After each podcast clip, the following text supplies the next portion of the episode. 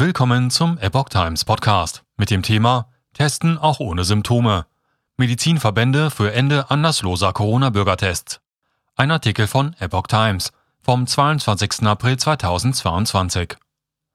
Wie sinnvoll ist anlassloses Testen auf das Coronavirus? Einige Ärztevertreter halten es für nicht mehr erforderlich. Aber es gibt auch andere Stimmen. Mehrere Medizinerverbände plädieren für ein Ende der generell kostenfreien Corona-Bürgertests. Tests nur nach Anlass würden die Zahl der übermittelnden Testergebnisse deutlich reduzieren, sagte Elke Bruns-Philipps vom Bundesverband der Ärzte des öffentlichen Gesundheitsdienstes der Ärztezeitung.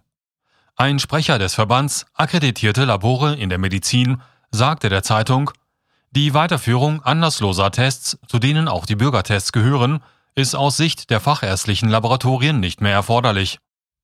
Das Bundesgesundheitsministerium hatte das Angebot kostenloser Schnelltests für alle kürzlich bis in den Frühsommer verlängert.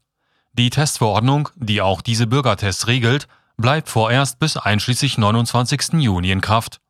Damit haben weiterhin alle, auch ohne Symptome, Anspruch auf mindestens einen Schnelltest pro Woche an Teststellen durch geschultes Personal. Die Deutsche Stiftung Patientenschutz nannte Forderungen nach einem Aus dafür absurd. Mit einem Wegfall kostenloser Testmöglichkeiten würde die Vorfeldbeobachtung in der Pandemie abgeschaltet, sagte Vorstand Eugen Brüsch am Freitag der deutschen Presseagentur. Der Chef der Deutschen Krankenhausgesellschaft, Gerhard Gass, forderte ebenfalls an den Bürgertests festzuhalten. Die Inzidenzen geben ein Bild über das Infektionsgeschehen ab, sagte er der Ärztezeitung. Deshalb plädieren wir auch weiterhin für niedrigschwellige Testangebote, zum einen um Bürgerinnen und Bürgern Klarheit über ihre eigenen Corona-Status zu geben, zum anderen um früh erkennen zu können, wenn sich das Infektionsgeschehen massiv ändert. Amtsärztin Bruns Philipp forderte zudem, die Gesundheitsämter von Bürokratie zu entlasten.